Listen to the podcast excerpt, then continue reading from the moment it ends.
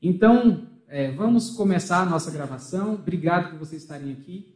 Obrigado por todo mundo que está aí em casa também. Então, como a gente disse, o tema é desafio de ser cristão em uma sociedade secularizada. Quais são as dificuldades? Quais são os desafios?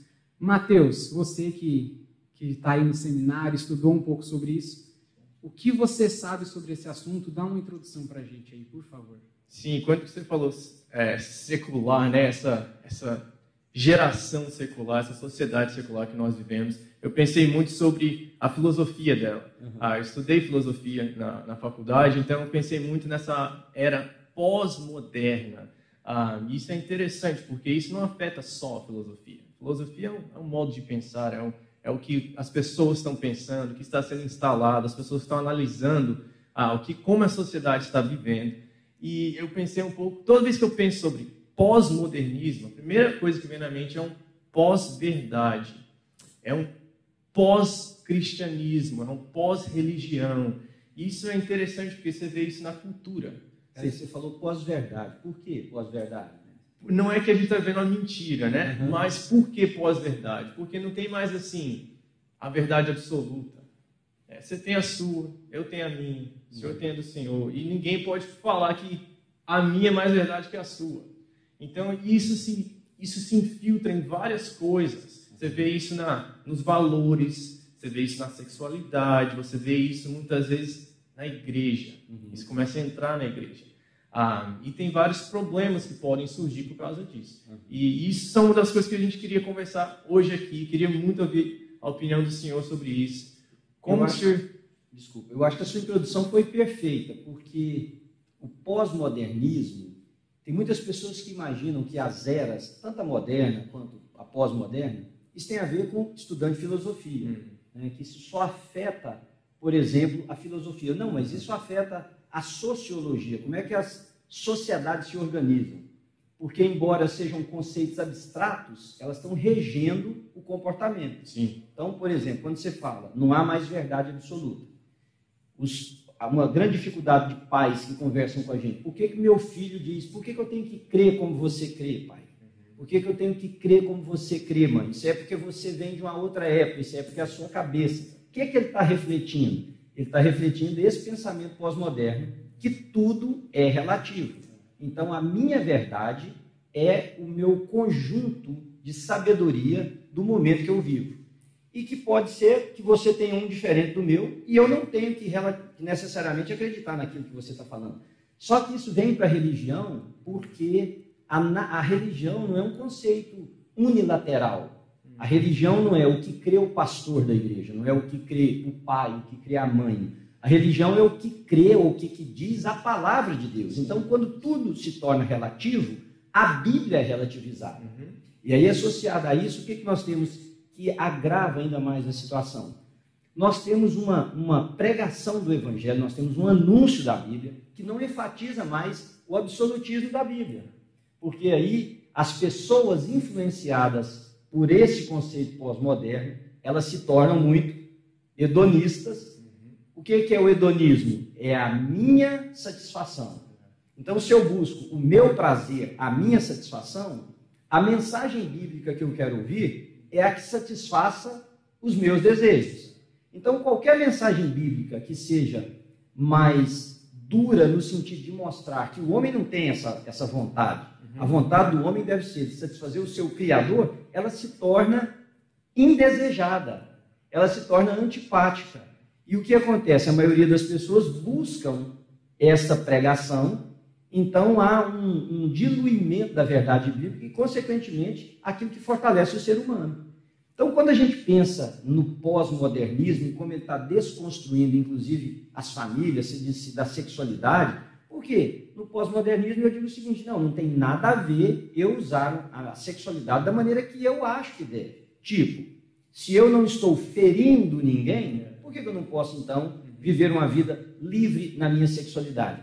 O caso é que viver a vida livre na sexualidade, nós estamos quebrando parâmetros que são absolutos, Sim. porque são os parâmetros de Deus. Então é muito mais grave do que. Porque as pessoas dizem, ah, eu não entendo disso de pós-modernismo, não preciso entender. não precisa entender do ponto de vista filosófico, uhum. mas do ponto de vista existencial, todos nós somos afetados pelos conceitos do pós-modernismo.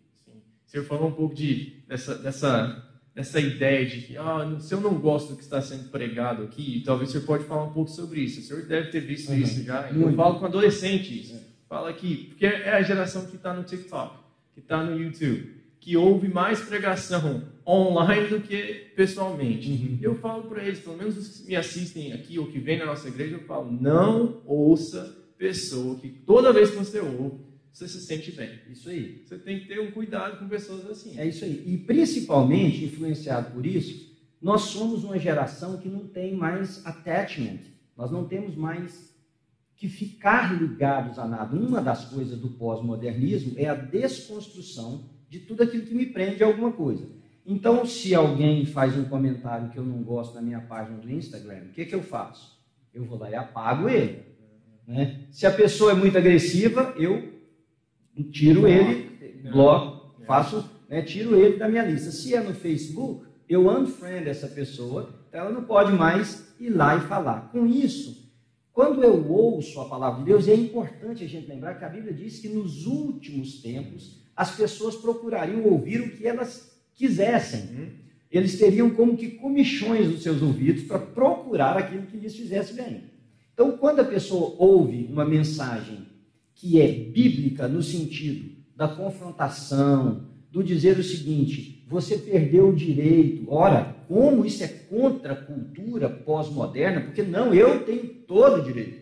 Eu tenho o direito e quero ser feliz, eu tenho o direito e quero ter as coisas, eu tenho o direito e quero buscar a satisfação dos meus desejos. Como que esse homem ou essa mulher que estiver anunciando o evangelho diz que eu não tenho esse direito? Então o que, que ele faz? Ele não pode dar um dislike, é ele não pode unfriend, o que, é que ele faz? Ele procura ouvir o contrário do que está causando insatisfação. Porque no pós-modernismo, nós estamos preocupados com a nossa satisfação em primeiro lugar. Lembra que você me falou que o seu professor falou para você de quatro características sim, sim, sim, do pós-modernismo? Uhum.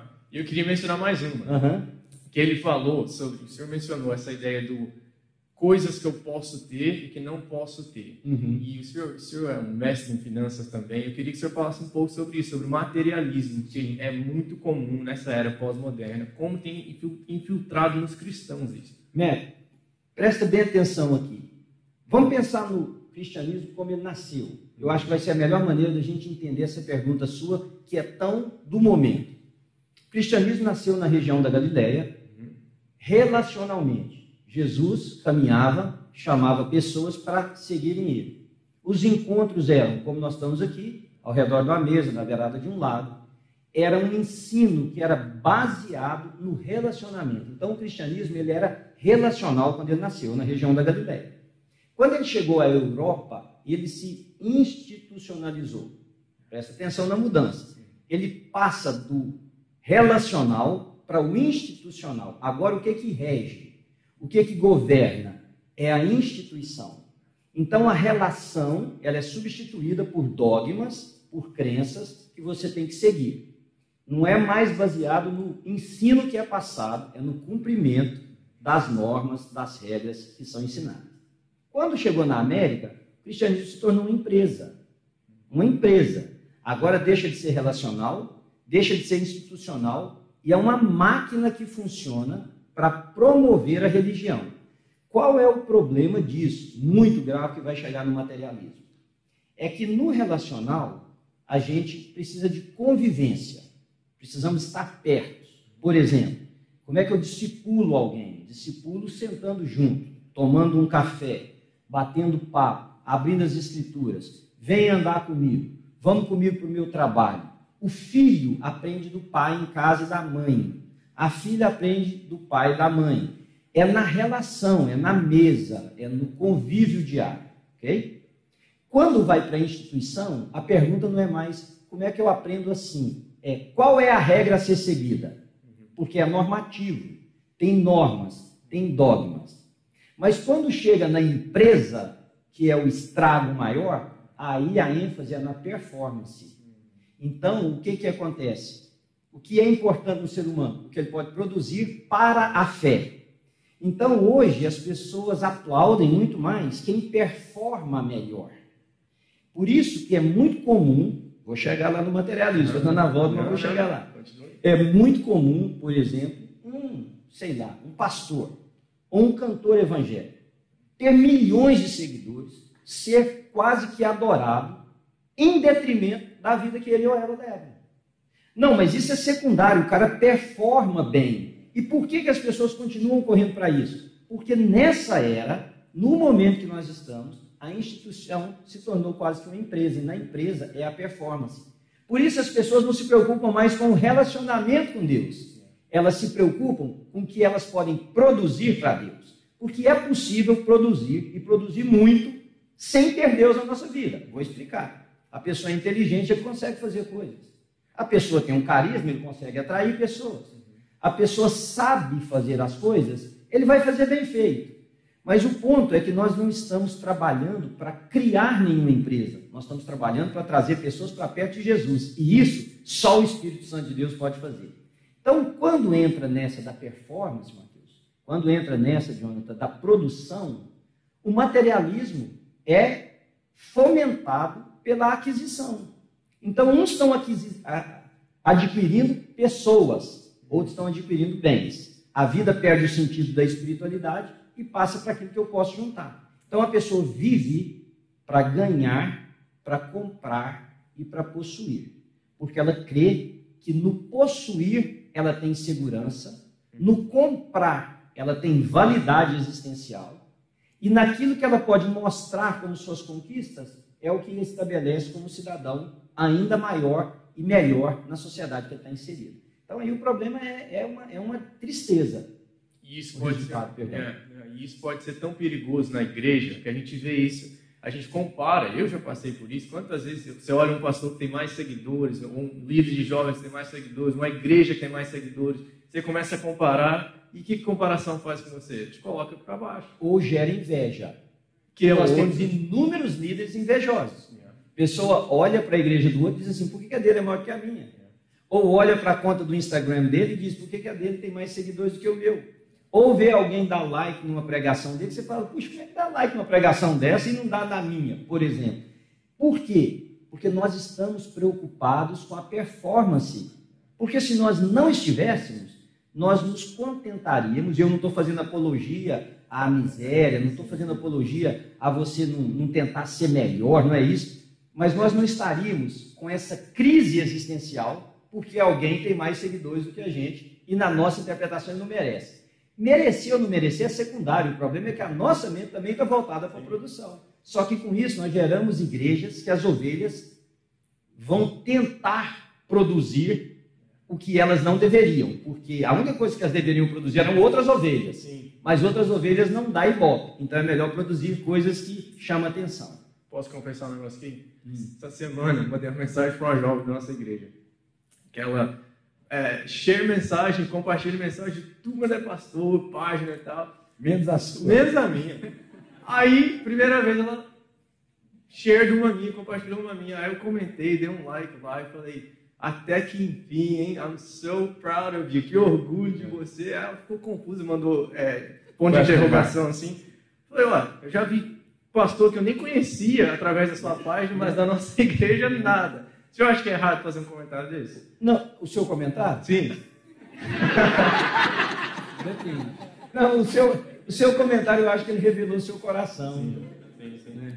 Se realmente precisava do, da afirmação dela em postar a sua coisa. Oh, vou me né? proteger aqui, vou, vou, me defender aqui. Hã? Eu queria ensinar para ela ela deveria fazer. Não, mas, Mateus, todos nós passamos por isso. Todos nós passamos por isso. O ponto é que nós precisamos caminhar no desligamento dessas coisas, porque elas vão nos ferir, elas vão nos entristecer e elas vão, elas vão pouco a pouco nos fazer viver para o agrado, que é outro problema sério do pós-modernismo. Se eu agrado, a pessoa se mantém a mim. E quando a minha preocupação é agradar as pessoas, eu entro numa contradição bíblica muito grande porque o meu chamado é para agradar aquele que me chamou de um mundo de trevas para a sua maravilhosa luz. Então, todas as vezes que um pastor, seja ele o pastor sênior, um pastor de jovens, um pastor de, de qualquer departamento da igreja, qualquer líder ou qualquer cristão, se preocupa única e exclusivamente na sua popularidade ou na sua aceitação, ele vai fatalmente quebrar o seu chamado. E quando ele quebra o seu chamado, ele entra numa crise, e eu, eu temo que esse seja a razão porque muitos pastores desistem dos seus ministérios, porque essa crise gera uma insatisfação, essa crise gera um sentimento de culpa, e essa crise vai desembocar em algumas coisas. Uma, a ira, ele vai ser uma pessoa agressiva, que vai tratar os outros como eles tratam a ele mesmo, ou ele vai entrar numa depressão. Vai, vai fatalmente desembocar nisso tudo. Aí você pode perguntar para mim, mas não é importante a gente querer que os outros façam isso? Porque o que eu faço é bom, o que eu faço tem dedicação. Você diz o que eu faço, eu acho que vai agregar à vida da pessoa. É uma linha muito tênue entre a, entre a gente fazer porque entende que é o certo e a gente fazer para dar certo. E todas as vezes que nós fizemos para, eu, para dar certo, a pior coisa que existe é quando o errado dá certo. É. Isso, isso é algo que o senhor fala muito, isso é algo que o senhor ensina muito para a é, gente. É. É, eu estava assistindo essa semana uma, uma pregação, um ensino, né? Sobre integridade. E, e, e, o pastor fala muito nisso. Ele fala que e aí, e, e se der errado, mas você estiver certo com Deus? Uhum. Deu certo. Deu certo. Deu certo. Exatamente. Mas aí nós precisamos entender e estar satisfeitos. Quer ver uma coisa?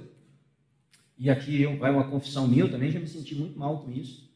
Mas eu venci isso muito rápido na minha vida, graças a Deus. Mas já conversei com diversos amigos, pastores, que dizem assim: eu acabo de pregar, ninguém da minha igreja vai me dar os parabéns. Aí eu disse para eles assim: se você for esperar isso para se sentir bem, você vai se sentir muito mal. Sabe por quê?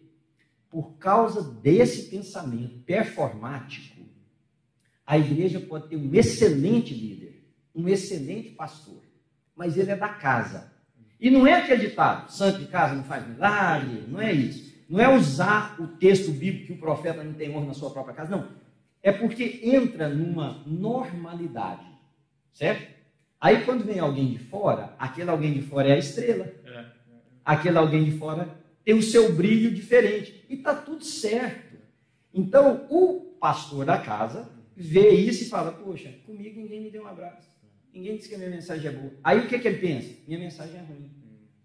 Entende? Uhum. Ele não pensa assim: eu estou aqui, essas pessoas me veem todos os domingos. A expressão de carinho vem de outras maneiras: vem de um bate-papo, vem de uma xícara de café, vem de uma visita em casa, vem de um almoço, vem de uma coisa qualquer. Não. É da, é, e, e, todo pastor precisa entender, eu acho que nós estamos fugindo um pouquinho do assunto, eu, né? Mas ele nunca vai ter na sua igreja o valor que ele merece. Vou contar um caso rapidinho.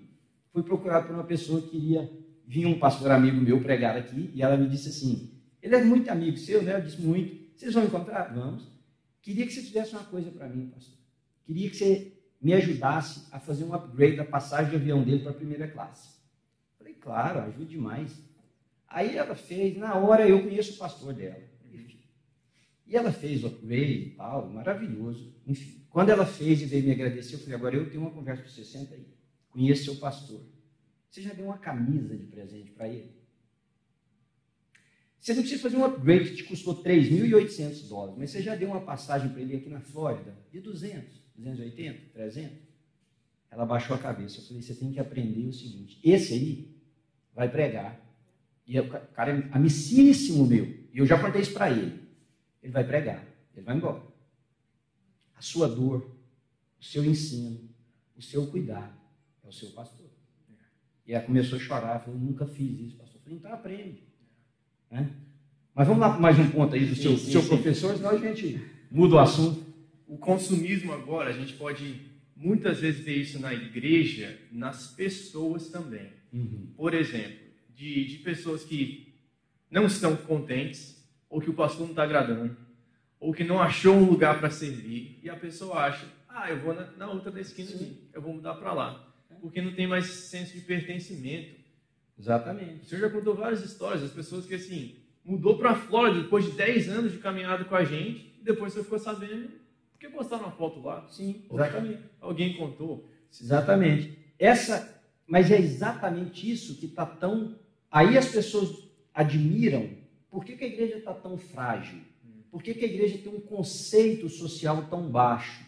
Por que, que a, igreja não é mais admirada? A igreja não é admirada por ser uma instituição. A instituição em si, a razão social, os documentos, o prédio, não desaponta ninguém.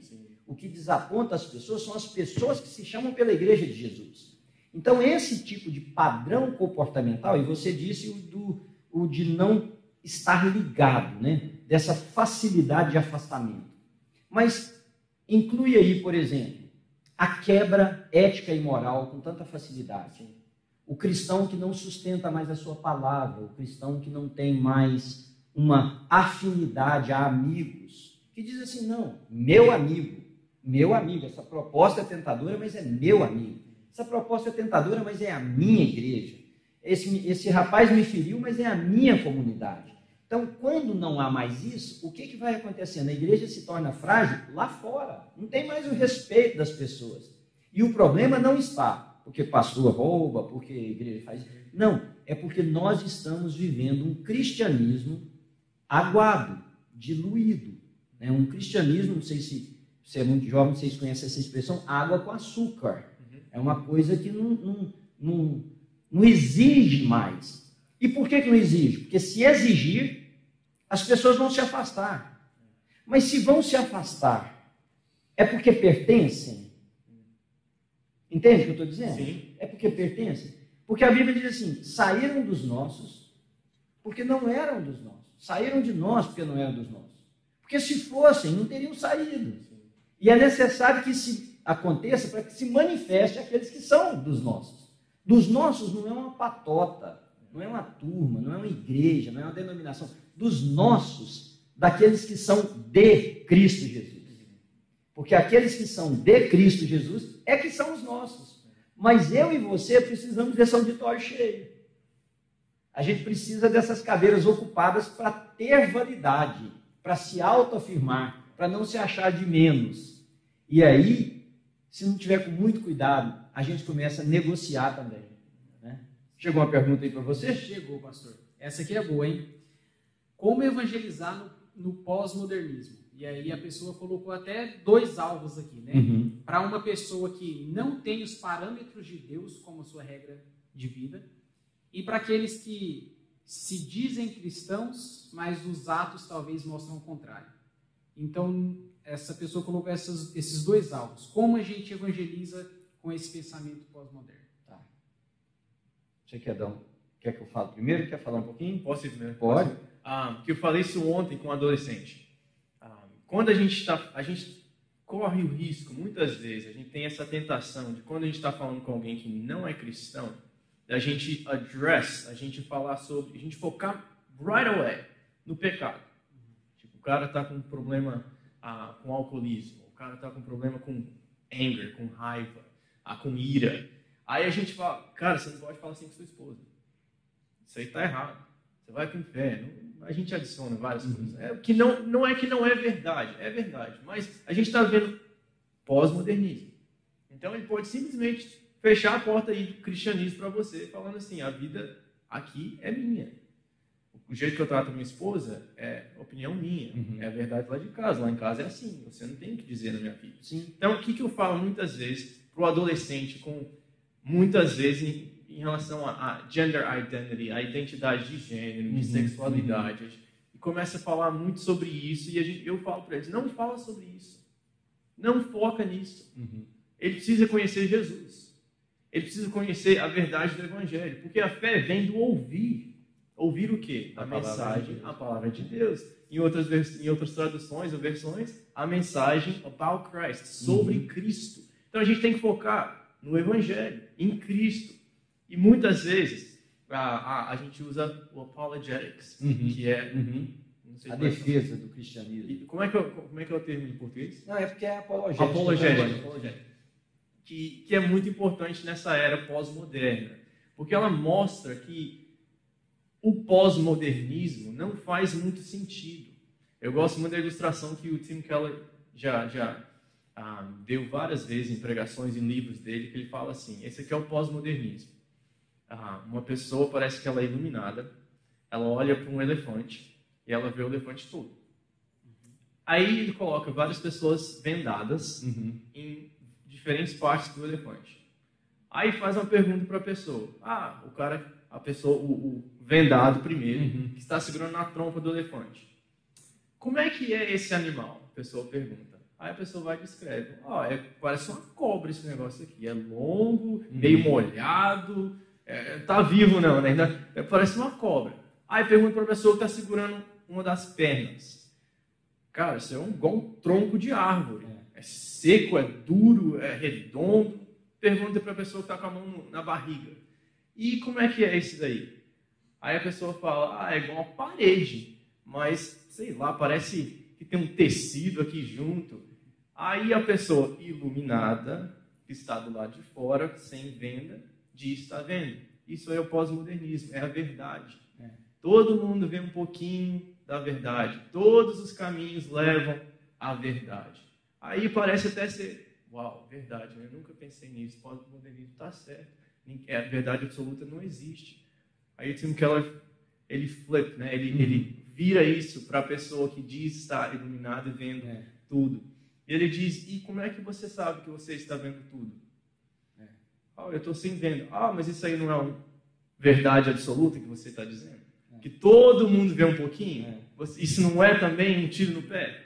E, então, não é que não há verdade. Há verdade absoluta. Qual que faz mais sentido? Qual que faz mais sentido? A, a conversa que eu tive ontem com um adolescente. Para mim, eu achei ele muito sábio, até mesmo para a idade. Fala, Mateus, para mim, eu preciso estudar história, eu preciso ver um pouquinho da ciência, eu preciso ver um pouquinho do, dos meus relacionamentos e qual verdade que faz mais sentido em todas as áreas e que me dá sentido para viver. Eu falei, cara, é isso. Uhum. É isso. E para mim, eu que estudei filosofia e, e religiões do mundo, só o cristianismo tem pergunta, tem respostas para perguntas existenciais. Então, essa é a resposta de como evangelizar na era pós-moderna ou secular. Não adianta resolver problemas. Tem que levar a pessoa de volta para Jesus. E esse é o grande problema. O casal que vem conversar comigo, eles não querem conhecer Jesus, eles querem resolver o problema que eles estão brigando em casa. A mãe quer trazer o filho ou a filha para a gente resolver o problema do menino, para ele ser um bom filho, uma boa filha para ela mas não está preocupado em ser um bom filho, uma boa filha para Cristo. Não existe técnica, teoria que não seja para a duração na era pós-moderna do que levar a pessoa para Jesus. Então você citou dois exemplos de um, de um amigo que não está vivendo a vida correta. Não é apontar os defeitos, porque o defeito é a causa, perdão, é a consequência. Qual que é a, a causa? A causa é um, um coração não regenerado, a causa é um coração distante de Jesus. A causa é um coração que não tem os valores do Evangelho assentados nele. Então você pode corrigir as consequências quantas vezes for, vai voltar para o mesmo lugar. É a história do porquinho, que a menininha pediu o pai, e o pai foi lá no chiqueiro, pegou, ela trouxe o porquinho para dentro de casa e ela deu banho, limpou o porquinho, passou talco nele, ele ficou cheiroso, botou um lacinho, e aí ela disse para o pai, agora meu porquinho é limpo. E o pai falou, bota ele no chão. Na hora que botou no chão, ele saiu correndo e foi lá e deitou na lama. É assim. Natureza. Então não adianta. Não adianta. Por isso que a pregação do Evangelho tem que envolver todas as vezes o arrependimento. Porque senão ela vai gerar pessoas que consertam consequências e larga a causa. E a causa vai comendo até destruir a pessoa. Se é um amigo. O outro que você citou é se é uma pessoa que não é aberta para o Evangelho. É, que não tem os princípios. Ok, ele não tem princípio. Esse é melhor é melhor ainda, porque as pessoas estão hoje, todo mundo diz assim, as pessoas não querem saber de Deus, não. Elas não querem saber da igreja que elas percebem, porque elas veem muita gente mentirosa, ela vê muita gente que está fazendo coisas erradas. Todo ser humano tem um buraco no coração, segundo Santo Agostinho, que só Deus tem a medida de tapar. Então todo mundo está em busca de uma espiritualidade. Não quer dizer que é a cristã, pode ser a esotérica, pode ser a espiritualidade hindu, budista, zen, pode ser o que for. Por quê? Porque o ser humano sabe que ele é transcendente. Sabe. Até o cara que crê na reencarnação, ele sabe que ele vai virar um passarinho, vai virar um rato, vai virar uma borboleta. Tomara que ele não vira um morcego, não o Matheus corre, né? E nem uma tartaruga, senão o alvo não fica. Essas perguntas ficam para é, Mas ele está transcendendo, ele vai voltar no animal. Ele não está dizendo, eu acabo aqui. Então, essa busca, aí, lembra de Paulo em Atenas? Paulo andando, capítulo 17 do livro de Atos, andando em Atenas, ele diz assim, irmãos, eu vejo que vocês são demais religiosos, porque eu vejo que vocês têm vários deuses, inclusive vocês têm um que chama ao Deus desconhecido, um altar. Esse que vocês adoram sem conhecer é precisamente o que eu vos anuncio. E aí ele prega o evangelho. Não existe outro caminho, Jonathan, levar a pessoa para Jesus. Todos nós temos um vazio no coração, que a igreja não tem. Problema. Alguém me perguntou por que tem tanta depressão dentro das igrejas evangélicas? E com todo respeito a quem realmente tem uma enfermidade que precisa ser tratada com medicamentos, enfim. Mas o nível de ansiedade cristã é altíssimo. Altíssimo. Por quê? Porque as pessoas se encontraram com a igreja, se encontraram com a religião, mas não se encontraram com Jesus. E paz no coração, não tem dinheiro, não tem culto bacana, você pode pular, sair daqui voando. Quando você chegar em sua casa e a vida voltar para o normal, se não for a paz de Cristo no coração, as coisas voltam tudo ao normal. Volta tudo para o mesmo jeito. E pastor, o senhor já discutiu esse assunto em, em outros lugares, né, em outras ocasiões. Queria que o senhor explicasse um pouco sobre a fé pluralizada. O que é, quais, a, o que nós devemos saber sobre isso. E a gente tem muito isso hoje, né? Na... Muito, muito. E a, a fé plural significa que uma pessoa pode ter como objeto de adoração diversas deidades. Aí a pessoa imediatamente que é cristã diz: Não, eu só tenho um, só Deus. Então eu não tenho essa fé, fé plural. Vírgula. Ela tem fé na fé. Ela não tem fé em Deus, ela tem fé na fé. Ela tem fé de que quanto mais fé ela tiver, mais ela vai fazer acontecer as coisas que ela esperava que acontecesse que não estão acontecendo. Então, isso não é uma fé verdadeira, genuína, isso é uma crença. Enquanto mais força eu crer, mais possibilidade de ter acontecendo aquilo que eu desejo na minha vida. Mas ela tem fé, ela tem uma, uma, uma, uma fé, uma entrega também institucional. Ela crê que a vida religiosa dela depende da igreja. E não que a igreja depende da vida que ela tem com Deus. Nós temos um amigo que dizia, diz assim: enquanto não houver culto na vida de uma pessoa, não vai ter vida nos nossos cultos. O culto não produz vida o culto simplesmente convida a adoração àqueles cuja vida é de Deus. Então, a, a fé plural é isso, é não ter o único e verdadeiro Deus como o Senhor da sua vida. E mesmo as pessoas que dizem precisam reavaliar. Porque, por exemplo, como que a pessoa diz que ela tem Deus como seu único e suficiente Salvador e ela não cumpre os seus compromissos, por exemplo? Como é que ele não mantém um nível de fidelidade à sua esposa ou ao seu marido, quando for uma mulher, aos seus filhos, ao juramento que ele fez a Deus?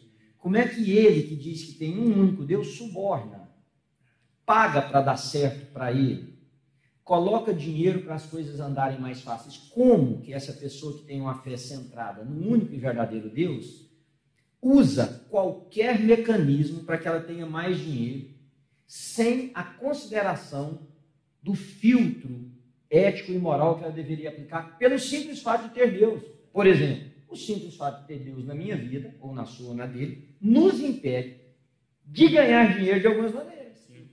Pronto, acabou. Então, quando a pessoa diz assim, não, mas é o dinheiro e ela cede, ela está mostrando que essa fé dela é mais pluralizada do que ela imagina. E é, é difícil a gente identificar isso nas nossas vidas, né? Muito. É, porque nós temos um culto à performance, uhum. nós temos um culto à imagem, uhum. nós temos um culto até à liturgia. Porque quanto mais a liturgia for atraente, quanto mais a liturgia for é, emocionante, mais de Deus tem naquilo. E o emocionante e o efusivo a partir dos nossos próprios julgamentos. Porque quando o Espírito de Deus está presente, é claro que as coisas acontecem. Né? O rei Davi, ele, ele, quando o Espírito de Deus vinha sobre ele, ele dançava, né? ele fazia coisas atípicas para o rei fazer publicamente. Mas nós criamos um culto à liturgia. Entende o que eu estou dizendo? Então, a minha participação litúrgica não é mais agora do que o que eu acho que deve ser feito e não a influência do Espírito Santo de Deus na minha vida. E, e como, não sei, mas como lutar contra isso quando a gente descobre em nossas vidas? Qual que é a saída que a gente pode procurar para nossa fé voltar a ser no único alvo que deveria? É, eu tenho falado bastante, vou repetir, vai ficar redundante. Só existe um caminho. A Bíblia precisa voltar a ser lida. E lida do Gênesis ao Apocalipse. Não apenas o livro que eu gosto, não apenas a parte da Bíblia que eu gosto, não apenas o versículo que me faz sentir bem. A Bíblia para entendermos a mensagem de Deus para nós. A Bíblia precisa voltar para os púlpitos. Nós não podemos continuar aplaudindo quem pega um versículo e faz uma pregação inteira, motivacional, fazendo as pessoas rirem. Está tudo certo, tem que rir mesmo, faz bem para a alma, faz bem para a gente, tem que sentir motivação, está tudo certo. Mas o culto é para a Bíblia ser pregada. Ah, mas eu não vou sentir bem. Melhor ainda porque ela sempre aponta para a nossa inadequação. E apontando para a minha inadequação, ela aponta para a solução, que é a cruz. Então, esse é o único caminho.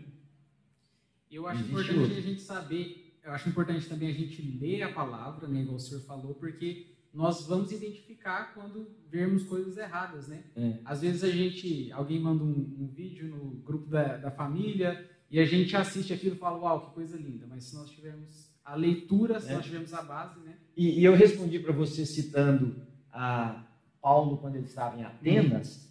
E se vocês lerem o que está antes, fala que Paulo estava numa determinada cidade, em Tessalônica, e os irmãos de Tessalônica quiseram muito bem ouvir o que ele estava falando uhum. e criaram até um tumulto lá na cidade. E ele sai de Tessalônica, ele vai para Bereia. Aí o texto sagrado começa dizendo assim: os bereanos eram mais nobres do que os de Tessalônica, porque eles examinavam Agora veja o que acontece. Quando os de Tessalônica ficam sabendo que em Bereia a coisa está indo melhor, o que, que, eles fazem? Eles vão lá em Bereia criar problema.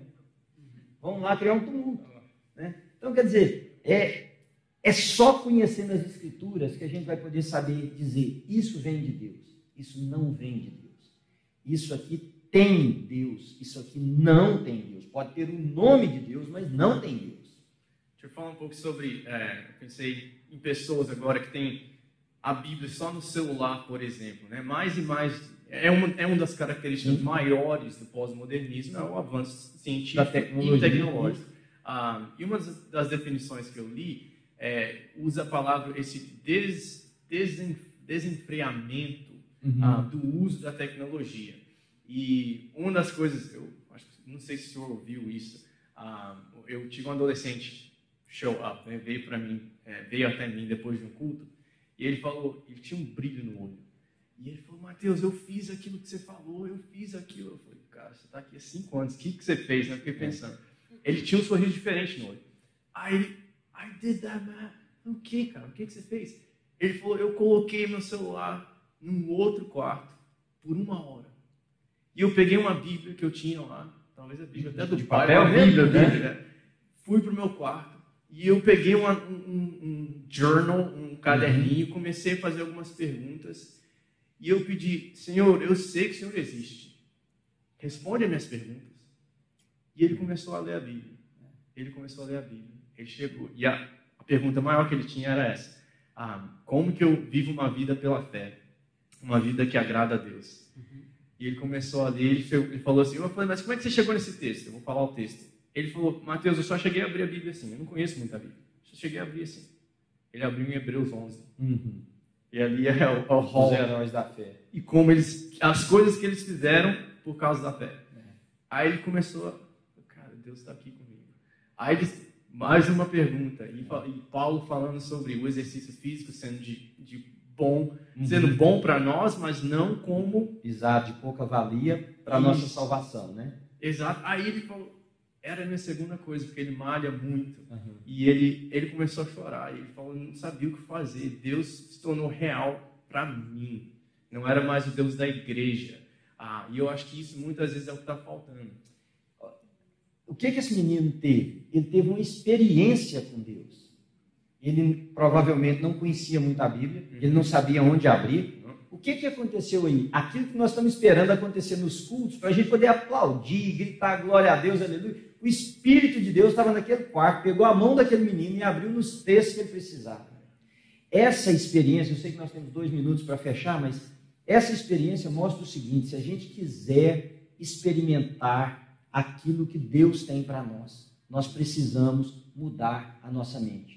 Paulo diz que nós não vamos experimentar a boa, perfeita e agradável vontade de Deus, nós não vamos experimentar esses milagres, nós não vamos experimentar essa sensação de espanto, de dizer: Deus está no meu quarto, Deus está na minha sala, Deus está na minha igreja, Deus está nesse lugar se nós não transformarmos a nossa mente. Transformar a nossa mente. Retirar essas coisas que nós estamos falando. Dessa espiritualidade midiática, dessa espiritualidade de aparência, dessa espiritualidade de performance, dessa espiritualidade sem convívio com a palavra, sem oração, sem devocional, sem joelho dobrado. E se isso acontecer, nós vamos ter um reverso nós vamos começar a experimentar da presença de Deus de tal maneira, porque ela é natural, onde os filhos de Deus estão reunidos, Deus está entre eles. E a presença de Deus é que faz um menino abrir a Bíblia onde ele não sabia. E ler uma pergunta que respondia a questão dele. Perdão, ler uma, um texto que respondia a questão dele. E se nós quisermos que o cristianismo cumpra o seu papel, nós precisamos estar dispostos a pagar o preço de tentar conduzir o rebanho de Deus do caminho que eles estão para um caminho completamente oposto, que é o caminho da presença de Deus. Há um, um livro que eu li muitos anos atrás chamado Caminho Aberto por Jesus, e nele o escritor diz o seguinte: a gente encontra caminhos. E a gente encontra caminhos que são fáceis, que são belos, caminhos que são prazerosos. Mas o nosso norte, o nosso objetivo. Vou usar a palavra destino aqui com a característica de dizer de onde saímos para onde estamos indo. O nosso destino é encontrar o caminho aberto por Jesus. Se a gente encontrar esse caminho, nós vamos ter cristianismo. Aí nós vamos voltar a experimentar milagres. Me perguntavam muito no programa Paripense, por que a gente não vê milagres hoje em dia? Bom, eu vejo. Eu vejo milagres. Mas a gente não vê. Com isso, as pessoas querem caracterizar alguns milagres. Né? E aí há uma história só para fechar, muito interessante, que o Papa, o Papa mesmo, o Papa, recebeu na Basílica de São Pedro um, um outro personagem muito importante da Igreja Católica Romana. E eles estavam andando pela Basílica de São Pedro. E esse visitante disse assim para o Papa: Santo Padre, hoje nós não podemos mais dizer como o primeiro Papa, nem prata nem ouro eu não tenho, porque nós temos muito. Aí o Papa da época virou para ele e disse assim: Mas também nós não podemos dizer, em nome de Jesus, levanta e anda. Amém. Amém. É isso. A gente tira e pronto. Né? É Muito bem, chegamos nos nossos 45 minutos, encerramos aqui o nosso tempo. Agora vamos para as perguntas? Vamos para as perguntas. Tem bastante pergunta legal aqui. É, eu vou começar por uma pergunta sobre salvação, que a pessoa hum. mandou aqui mais cedo. Tem outra não? Vamos começar mais difícil para depois. É, queria ouvir a opinião dos dois. Tem algumas é, dúvidas sobre salvação. E aí é, é colocou aqui três perguntas, mas eu acho que a gente aí, pode junta né, tudo, juntar tudo. A salvação é para sempre ou existe é, a possibilidade de perdermos a salvação, de não estarmos mais debaixo da salvação de Cristo? E aí a outra pergunta aqui para colar um pouco com essa, se existe, o que eu faço para não perdê-la? Então, se perde, se perde e, e se, se, se perde, como é que eu não perco? Exato. Bom, bom, vamos lá. São das perguntas mais complexas para se responder, porque a pessoa que pergunta, na verdade, geralmente já não quer ouvir a resposta. Uhum. Ela quer argumentar contrário. No programa Paripense eu devo ter recebido, respondido essa pergunta 500 vezes. Aí quando eu digo assim, vou fazer o primeiro aqui, ó. Você não perde a salvação. Ao invés da pessoa dizer, louvado seja Deus, que alegria. Sabe o que ela faz? Ah, então eu posso fazer o que eu quiser, então que eu não perco. Então ela não está interessada em saber se ela perde, se ela não perde. Ela está interessada em saber até onde ela pode ir e ainda ter esse carinho para entrar no céu. Esse é o ponto. É, então, agora eu vou responder. Eu sei que isso vai acontecer aqui hoje à noite, então, só que vocês não podem agora falar comigo, esse negócio aí todo. Mas muita gente vai falar isso. Ah, então se eu não perco, posso meter os pés pelas mãos, posso fazer o que eu quiser, estou salvo, salvo para sempre. Então eu vou viver da maneira que eu quiser e onde eu vou. Ok.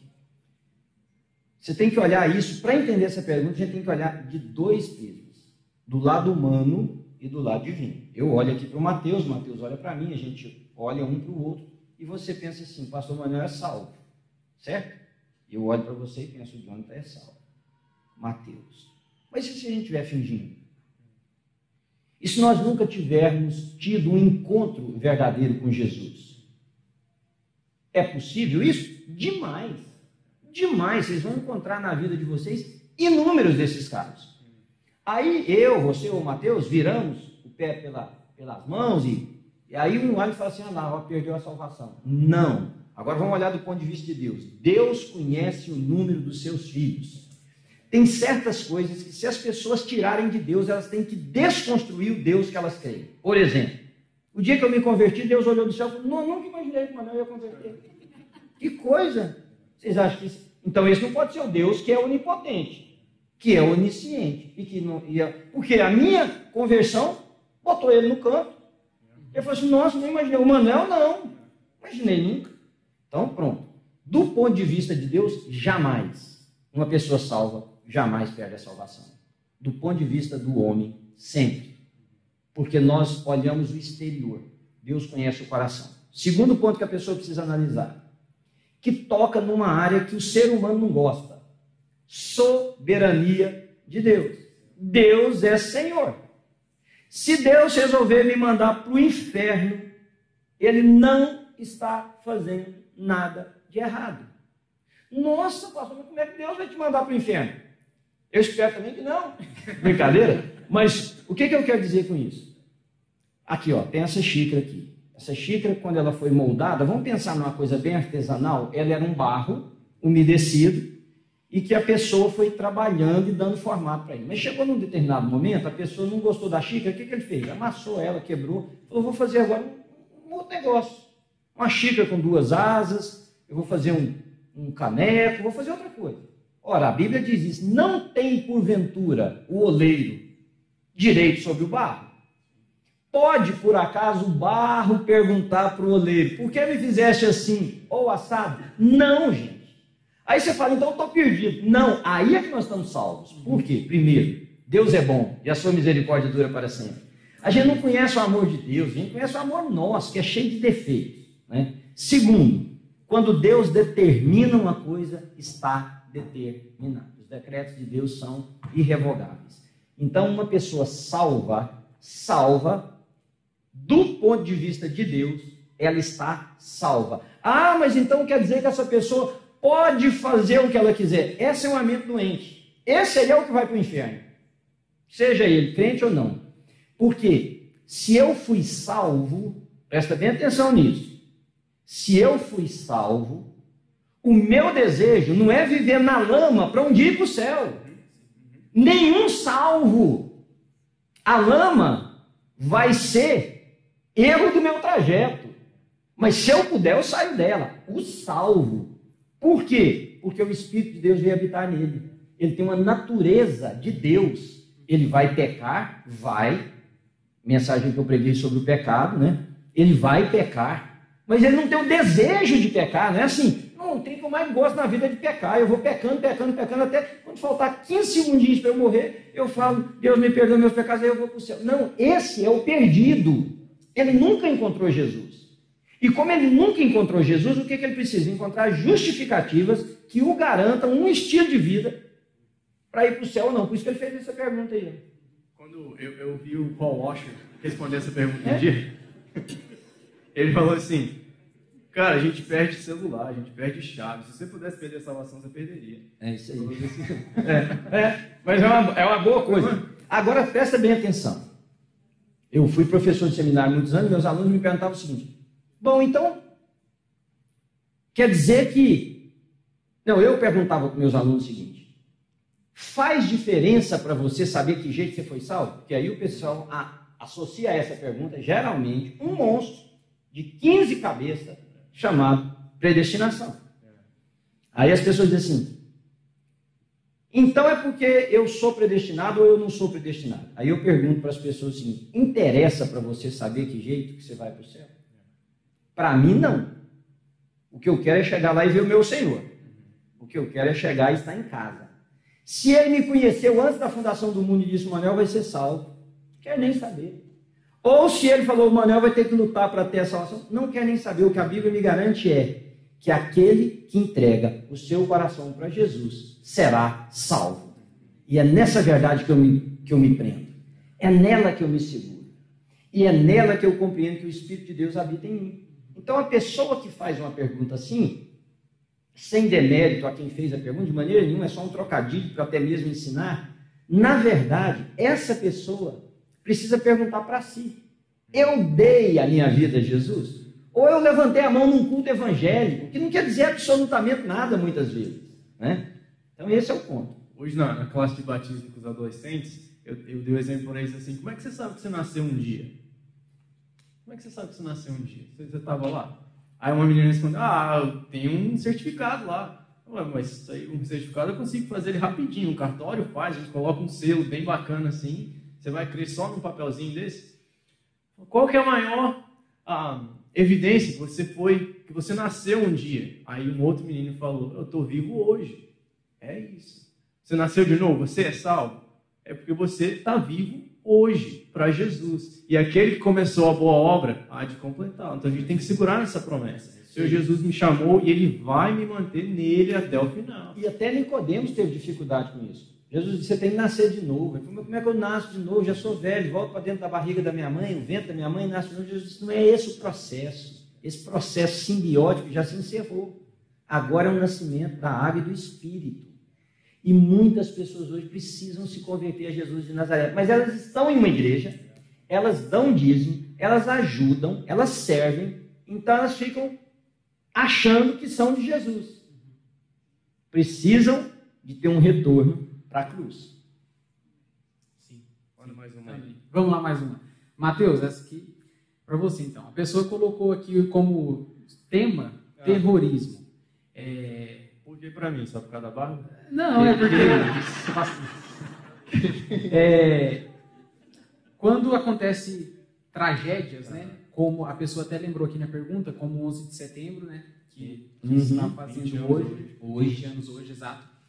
É, onde que está o amor de Deus nisso, nesses caos? Como nós podemos ver o amor de Deus através nessas situações, né? Cara, uma pergunta eu acho que todos nós já fizemos um dia.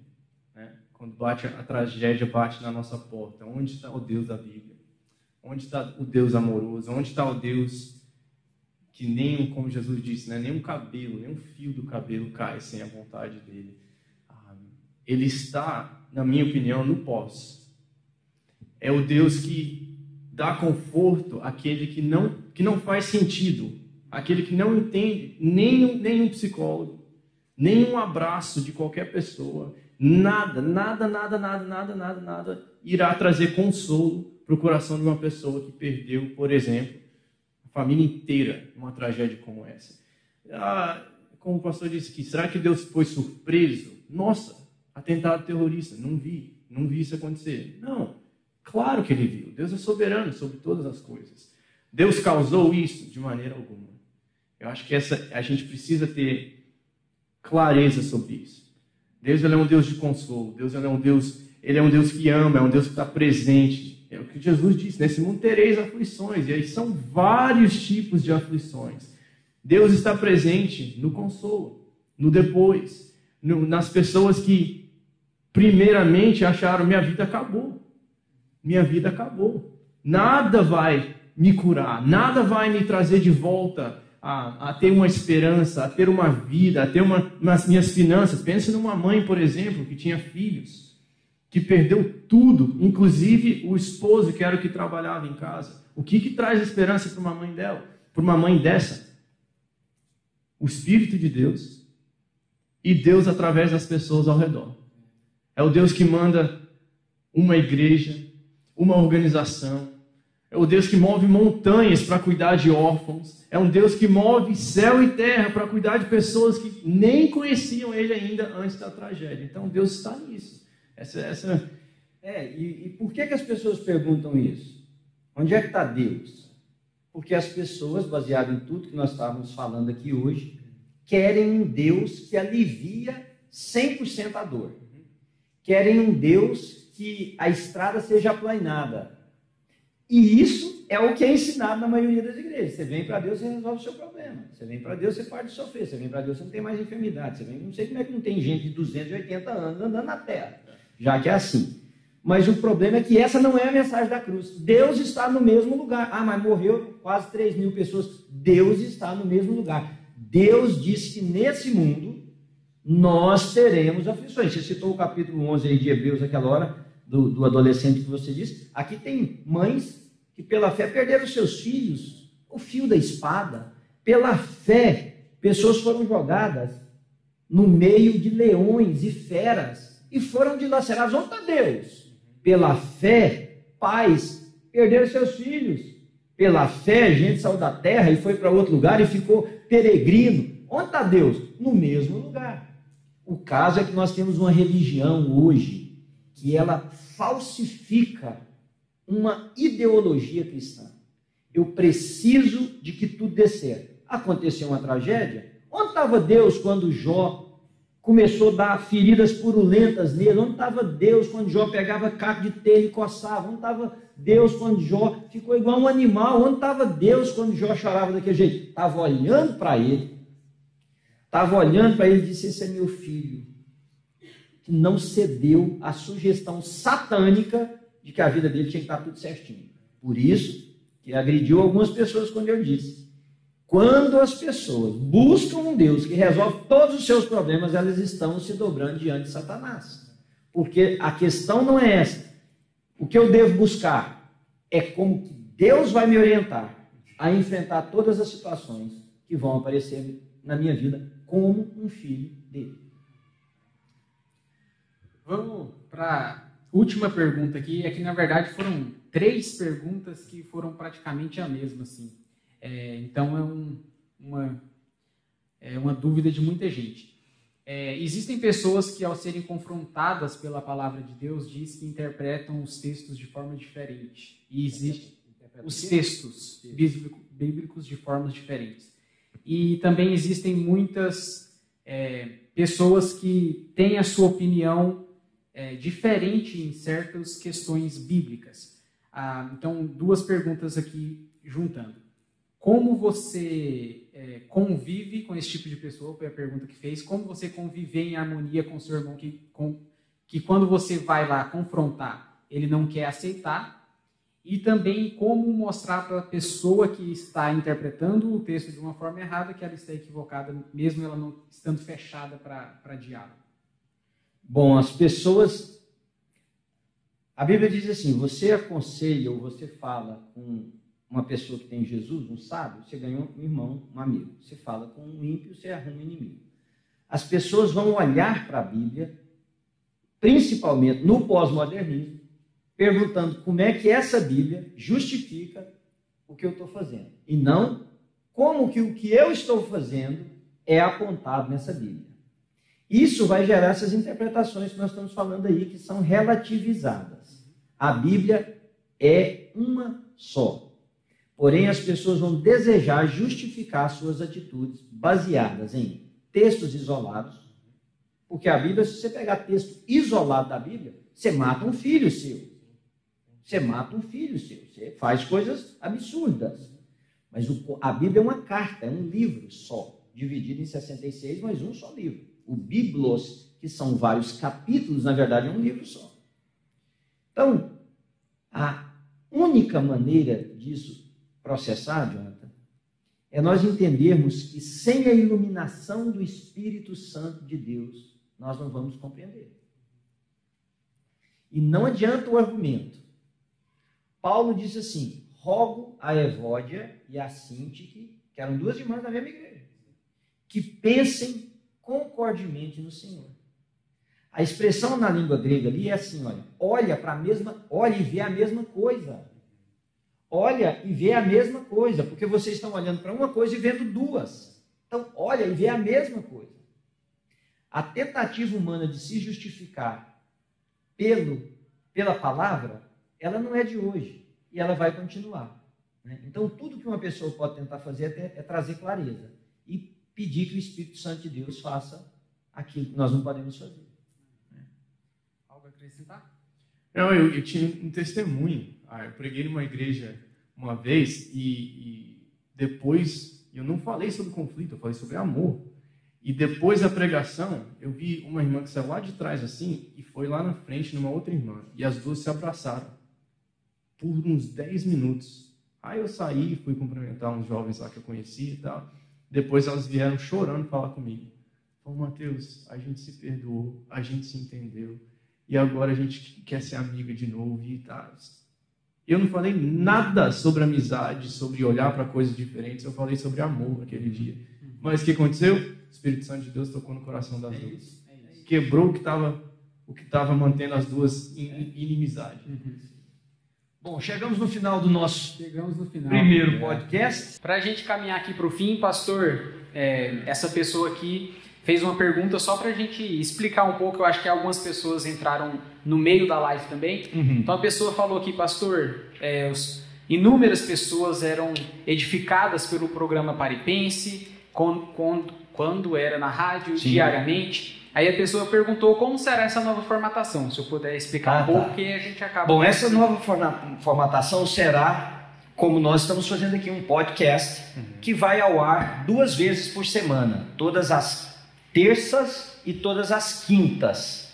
O horário em que ele, o vídeo vai subir, nós não sabemos ainda, provavelmente na parte da tarde, mas toda terça e toda quinta você pode contar com um podcast como esse. Alguém me perguntou, por que não todos os dias? Porque nós não damos conta de fazer tudo que tem que fazer. Todos os dias isso aqui não é fácil, então. Não somos filósofos. é, gostaríamos de ser, mas não somos. Então nós vamos começar com dois dias por semana e à medida que o Espírito de Deus for nos abençoando com a possibilidade de fazer mais, a gente vai aumentando. Agora, Respondendo a essa pessoa que ela falou, e eu já falei aqui na igreja várias vezes, eu mais a Ana já encontramos e ouvimos testemunhos no, literalmente, né, no mundo inteiro onde a gente já foi, nós já encontramos pessoas que ouviam o programa Paripense. Você pode nos ajudar. Você tem o QR Code ali do canal, o canal não é o meu canal, o canal é o canal do Paripense, ele foi aberto para isso. Vocês nos ajudaram a atingir mil inscritos para a gente poder colocar vídeos, fazer as coisas. Agora é hora da gente arrebentar aquele canal, levar ele para 100 mil pessoas. Mas para isso tem que voltar no negócio da menina lá, ó, do Mateus. põe o canal de todo mundo. Não põe da sua igreja. Tô fulano, ciclano, para me não falar os nomes. E não, e não tô com crise ideológica e nem crise existencial. Mas, gente, escaneia aquele negócio lá, ó. vai lá, subscreve. Vocês têm que entender que o mundo hoje funciona assim: tecnologia. Tem os algoritmos. Que não adianta só sei lá inscrever, você tem que dar um like, você tem que fazer um comentário, nem Ativar que seja assim, boa, né? Ativar o sininho. Ativar o sininho. É. Tem que fazer igualzinho. Ativar o sininho. É. Tem que fazer, porque aí os robôs vão pensar assim: o conteúdo desse pessoal tem gente querendo. Aí eles vão liberando para mais pessoas. Porque nós podemos ter 10 mil inscritos no canal e os robôs estarem liberando para um grupo pequenininho, porque não tem interação. Então vocês vão, pode fazer pergunta lá, a gente responde. Coloca um dedinho, coloca uma mãozinha orando, né, Neto? Qualquer sim, coisa. Sim, sim. Coloca um 100 lá, que significa assim, que eu tô um 100%, é com vocês. Ah, tá. É, é. Tem muita gente que não sabe o que é o 100. É, aqui, ó. Muita gente, incluso, incluso o Joe, não sabia. Aula de emoji com a é, é, o, é o tamo junto, é 100% concordo, 100%, 100 junto. É, esse é o 100. Esse é o 100 é o tamo, 100 é o tamo junto. É. Então vai lá, tamo junto, alguma coisa. Essa é uma forma de você ajudar demais. E aí, quem sabe onde isso aqui vai chegar, né? Quem sabe as pessoas. Vocês acham que foi bom para vocês? É, então. é isso. Obrigado, Mateus. Obrigado, pastor.